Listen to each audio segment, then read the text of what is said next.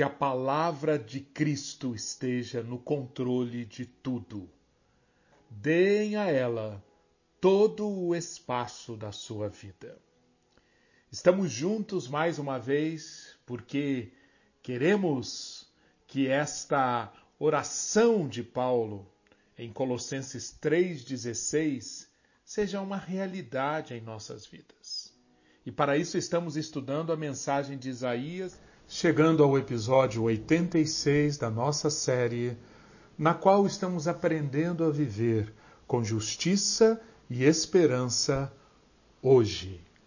O capítulo que estudaremos de Isaías é o capítulo 60. Esteja comigo, me acompanhe, abra sua Bíblia, anote, comente, dialogue com Isaías 60. O tema para hoje é Levante os olhos e veja.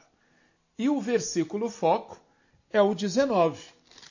Nunca mais o sol será sua luz durante o dia, e o resplendor da lua nunca mais a iluminará.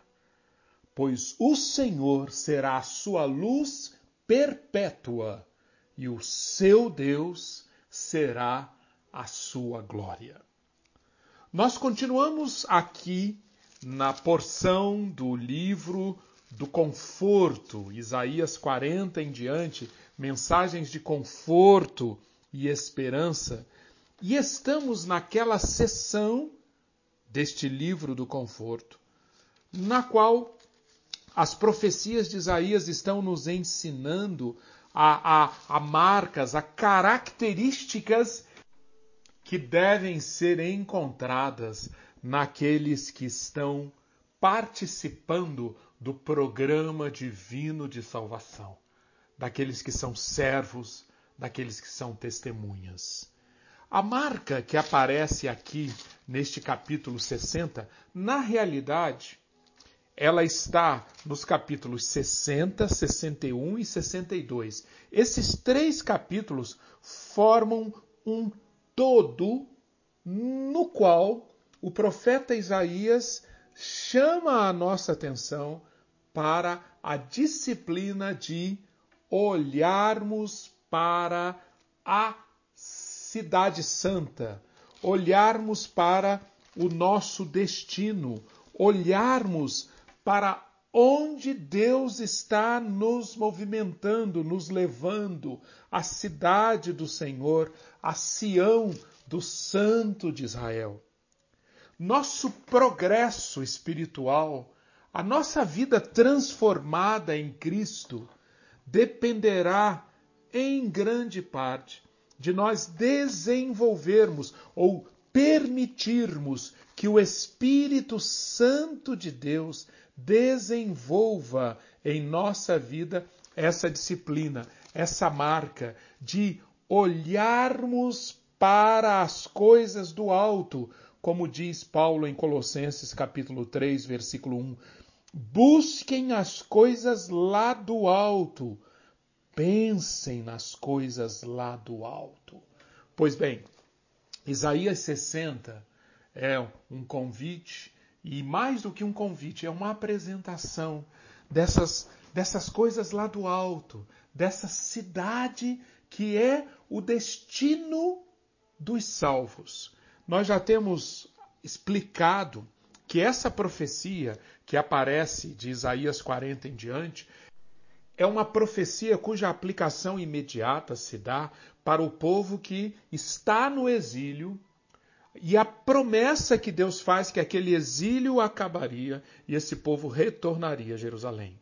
Mas já temos aprendido que sim, ao mesmo tempo que a profecia de Isaías pode ser vista com um farol baixo, a volta do exílio, ela também aplica-se e ela só se completa, a aplicação dela só se completa quando lançamos o farol alto e enxergamos o que está colocado aqui, à luz da vinda do Messias, da instalação do reino messiânico, na primeira vinda de Cristo, este reino sendo inaugurado. E na segunda vinda de Cristo, este reino sendo consumado.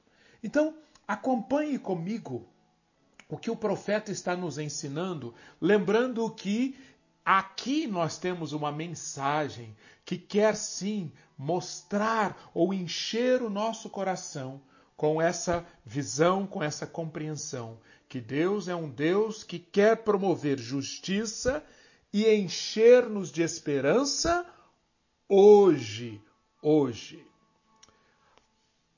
A profecia, o tempo todo, em todos os 22 versículos desse capítulo, essa profecia gira em torno da glória da cidade, da nova cidade, da cidade que Deus promete que será erguida, que será construída. A condição original desta cidade está no versículo 15. E aqui, no versículo 15, Isaías está apresentando a cidade como a Jerusalém que foi invadida, que foi saqueada, que aparentemente estava destruída e sem esperança. Você era uma cidade abandonada e odiada, um lugar onde não passava ninguém. Este é o quadro da Jerusalém destruída, invadida pelos babilônios em 586 a.C. Pois bem, mas a mensagem que o profeta está apresentando aqui é uma mensagem que aponta para uma transformação, para uma mudança. Você era Jerusalém, uma cidade abandonada, você era uma cidade odiada, um lugar onde não passava ninguém. Mas, continuamos no versículo 15: Eu farei de você uma glória eterna, uma alegria de geração em geração. No versículo 10, Deus lembra a Jerusalém que tudo o que aconteceu com ela, a invasão, a destruição, o abandono, versículo 10, parte B. Aconteceu porque, diz o Senhor, no meu furor eu a castiguei mas na minha graça tive compaixão de você.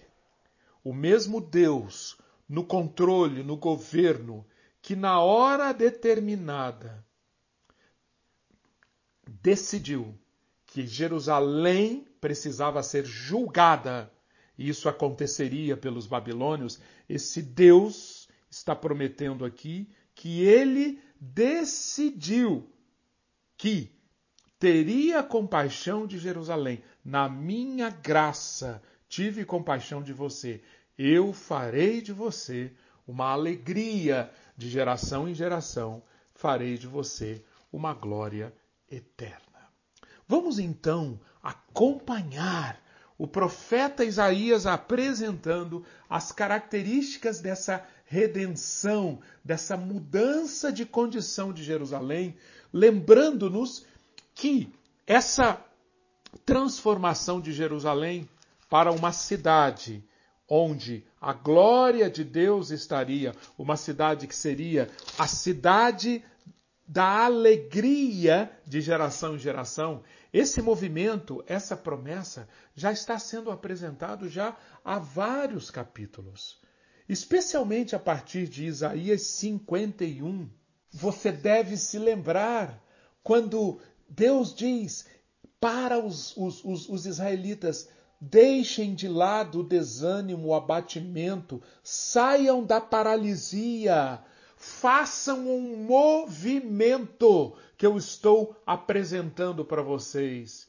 Para isso, escutem, prestem atenção, olhem, levantem os olhos para os céus, acordem e levantem-se.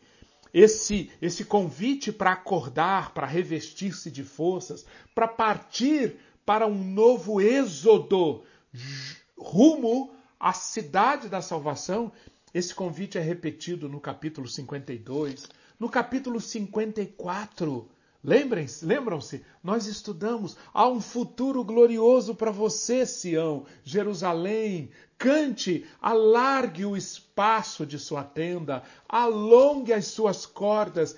Esse convite é de graça, capítulo 55. Esse convite é para aqueles que enxergam e aceitam que o programa de Deus, esse movimento de Deus, envolve envolver-nos com a justiça, com a humildade, com o quebrantamento, com a vida de servos e testemunhas. Pois bem, este movimento que começou lá no capítulo 51 culmina agora no capítulo 60. É como se estivéssemos assistindo uma peregrinação, uma jornada na qual o povo de Deus foi chamado a movimentar-se e agora ele, este povo já consegue enxergar o ponto de destino. Já consegue enxergar Jerusalém. Está chegando lá. E o que que chama a atenção quando esse povo chega lá? O que chama a atenção é, versículo 1: Levante-se, resplandeça, porque já vem a sua luz e a glória do Senhor está raiando sobre você. Esta é uma figura que governa Isaías 60. Um, uma condição no versículo 2 de trevas. Eis que as trevas cobrem a terra e a escuridão envolve os povos. Isaías nos convida a enxergar que essa é a condição daqueles que não veem a salvação daqueles que estão entregues àquilo que a cidade humana, a cidade terrena, seja ela qual for, pode oferecer. O que a cidade do homem pode oferecer? Se nós olharmos com os olhos adequados, nós veremos que, mesmo as cidades onde tem muito dinheiro, onde parece que há muito progresso, muita alegria. As cidades terrenas, as cidades humanas, vendo por um olhar mais espiritual, mostram-se como lugares onde no fundo prevalece ganhar dinheiro, acumular poder, praticar um engano. Tribunais corruptos, igrejas mercantilistas, cobradores de impostos desonestos, ganância, luxúria, corrupção, injustiça, violência. E se você quiser olhar uma descrição, um quadro bem penetrante e fiel do que é uma cidade humana, do que se enxerga olhando debaixo do sol, leia Eclesiastes, Eclesiastes capítulo 4, Eclesiastes capítulo 6, ali o pregador, o autor de Eclesiastes, desnuda o que existe naquilo que o ser humano constrói por ele mesmo. Aquilo que é puramente humano, terreno, aquilo que é construído com base no alto engrandecimento, na ganância, na luxúria, na corrupção, no envolvimento com os ídolos de diversos tipos e nas diversas civilizações, no final das contas, este é o quadro que sintetiza isso que se constrói debaixo do sol quando se vira as costas para o Altíssimo. Trevas cobrem a terra, escuridão envolvendo os povos. Mas Isaías, ao mesmo tempo que reconhece isso, ele chama o povo de Deus para quê? Sabe para quê? Para enxergar que surge uma luz. E porque essa luz, versículo 1, está vindo, esta luz tem a capacidade de brilhar, de resplandecer, de espancar as trevas. E esta luz promove um raiar sobre o povo atingido por ela um raiar de quê? Um raiar da própria glória do Senhor. E por isto, porque a luz chega e a glória do Senhor resplandece. O povo de Deus pode ouvir essa convocação de Isaías: levante-se. Levante-se. Porque ao levantar-se, você, desanimado, abatido, desconsolado, desesperançoso, levante-se. Sabe por quê?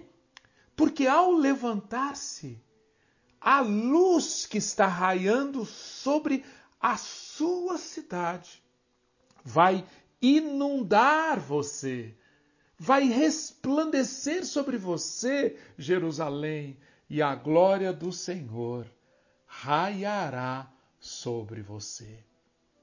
Note que Isaías está deixando claro que a iluminação, que a glória, que a beleza aqui envolvida não é intrínseca às pessoas, a ser humano. É uma beleza, é uma glória que não é deles.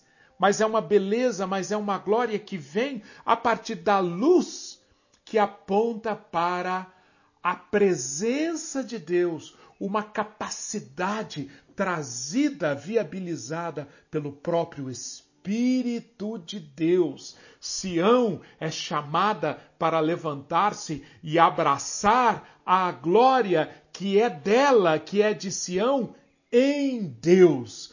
Chega a luz. Essa luz é a vinda de Deus. Vinda de Deus sobre a qual Isaías está falando lá desde o início os capítulos messiânicos, Isaías 9, Isaías 11, luz anunciada desde o capítulo 40 como motivo para consolo, para conforto. Consolem, consolem o meu povo. Agora, proclama Isaías, este Deus está aqui como o momento do nascer do sol depois de uma noite longa e ansiosa. Chega a luz, a única esperança para Israel e para toda a raça humana está na vinda de Deus. E nós sabemos hoje que essa luz veio e virá novamente. O reino chegou, o reino será consumado, e como o raiar de um novo dia, essa luz chegou e chegará de forma consumada para trazer a cura, a paz e a justiça, que não podemos trazer para nós mesmos, que nenhuma cidade terrena humana consegue produzir. Preste atenção nesse versículo 1, na palavra que Isaías usa para se referir a tudo isso que envolve o raiar da luz, a palavra glória. Essa palavra é uma palavra muito especial nas Escrituras, no Antigo Testamento, em hebraico, é a palavra kabod, que literalmente significa peso, ou seja, uma realidade esmagadoramente majestosa, que impressiona, que impacta quem é atingido por ela. A maravilha deste capítulo é que a glória do Senhor deve ser refletida, será refletida em Israel. Sim, este é o clímax. Aqui, nos capítulos 60 a 62, estamos no clímax de um dos temas proeminentes do livro de Isaías, o ser humano naturalmente decaído, pecaminoso, tem uma sede, tem uma fome por glória. E na busca por essa glória, esse homem, esse ser humano, naturalmente ele procura se glorificar seja associando-se com os altos, os elevados, os poderosos da terra, as nações da terra, seja através de pacto, de aliança com ídolos, tudo na busca por glória, por autoglorificação. Mas a mensagem de Isaías, que atinge um clímax aqui, a partir desse capítulo 60, é que a glória do Senhor não está ligada a nenhum desses esquemas humanos de autoglorificação ou de glória através de ídolos. Não. A glória do Senhor, Ele a dá, Ele a concede livremente para quem aceita a sua salvação, para quem adere ao seu programa de redenção. Este Deus pretende, é o propósito dele, compartilhar sua glória com o seu povo. E essa intenção de Deus, esse propósito do eterno, chega ao ápice aqui em Isaías 60, 61, 62, bem como em Isaías 66. No versículo 3, o profeta continua nos conduzindo a um efeito desse resplandecer, dessa luz que vem. Versículo 3: As nações se encaminham para a sua luz, ó Jerusalém, e os reis são atraídos para o resplendor do seu amanhecer. Todos nós conhecemos muito bem a cena de, num ambiente muito escuro, onde há vários insetos, quando se acende uma luz, há insetos que naturalmente são atraídos e vão à busca daquela luz que se acendeu e, e de repente observamos uma luminária povoada de insetos atraídos pela luz. Isaías está falando que esse resplandecer da luz sobre Israel, sobre Jerusalém, vai ter o efeito de trazer para a luz nações. Nações se encaminharão, reis serão atraídos, por quê? Porque ali em Jerusalém há um resplendor de um amanhecer magnífico. Diferentemente da luz dos insetos, que é efêmera, que logo passa, desaparece, agora não. Há uma luz que, como veremos, é perpétua, é uma luz eterna, é um amanhecer que não acaba. E isto atrai nações, isso atrai reis. Mas se observarmos, se prestarmos bem atenção no que o profeta está dizendo, nós veremos que não é por causa da luz em si que as nações estão vindo. Elas estão vindo por causa do brilho da presença de Deus na pessoa do Salvador. Esse brilho é que será o grande chamariz para trazer povos, nações, reis, muito coerente com o que já estamos acompanhando nesta sessão de Isaías a partir do capítulo 40, o alcance da salvação, o programa divino da redenção atingindo pessoas de todas as nações, israelitas e gentios atraídos para a luz. E esse é mais um ponto em que nós identificamos uma ligação muito grande entre a profecia de Isaías e o nascimento do Messias, como isso se cumpriu no nascimento do servo Messias, quando nações fluíram para a luz que resplandeceu de Jerusalém. Inicialmente, quando Jesus nasceu, e depois da vida, morte, ressurreição e ascensão de Jesus, quando a igreja foi estabelecida, uma das grandes marcas do estabelecimento da igreja no início do livro de Atos, qual que é? Aquela cena do Pentecoste mostra nações fluindo para uma luz que resplandeceu de Jerusalém. E estas nações continuarão a fazê-lo até que o Messias volte. Nos versículos 19 e 20, nós temos ainda essa descrição da luz chegando e o efeito dela. Acompanhe comigo, que belíssima descrição. Versículo 19: Nunca mais o sol será sua luz durante o dia, e o resplendor da lua nunca mais a iluminará. Pois o Senhor será a sua luz perpétua, e o seu Deus será a sua glória. O seu sol nunca se porá e a sua lua nunca minguará, porque o Senhor será a sua luz perpétua e os dias do seu luto chegarão ao fim. nós temos aqui uma, uma figura muito semelhante à que o apóstolo João usa em Apocalipse 21, versículos 22 a 27, ao descrever a cidade redimida, ao descrever a nova Jerusalém, a luz, a luz que nos, nós seres humanos, o máximo de luz, nós associamos ao sol, durante a noite nós associamos à lua, pois bem, Isaías está mostrando que sol e lua serão desempregados, não terão mais finalidade. Por quê? Porque a luz de Deus, o Criador do sol e da lua, essa luz do próprio Deus vai despontar. De que serve a luz do sol e da lua quando aquele que é a própria luz estará presente? Sim, sim, nós teremos nessa cidade o próprio sol da justiça presente com o seu povo.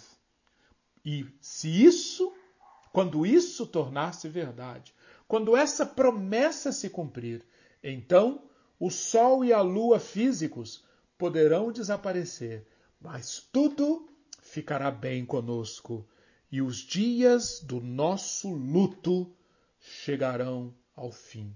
O luto, a noite, não terão mais lugar. Por quê?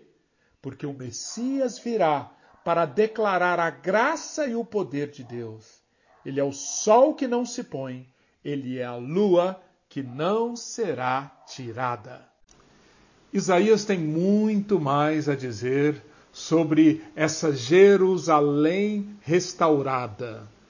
A partir dessa luz e dessa glória que, conforme estudamos no episódio de hoje, brilham, resplandecem sobre esta cidade, nós conseguimos ver muitos outros elementos, muitas outras características desta cidade. E eu faço a você o convite para estar conosco no próximo episódio para continuarmos este tour por essa Jerusalém restaurada, estudando o restante do capítulo 60. Eu espero que você ouça, rumine, medite, leia, introjete, alimente a sua mente, faça uma imersão nessa maravilhosa mensagem de Isaías 60. Levante os olhos e veja. Este é o convite que recebemos aqui. Que todos nós possamos aceitar este convite e, mediante o amor leal e a fidelidade do Eterno, sermos edificados, desafiados, transformados e que tenhamos cada vez mais a santa expectativa pela chegada do dia em que esta cidade não será mais uma descrição no livro de Isaías, mas será a nossa experiência.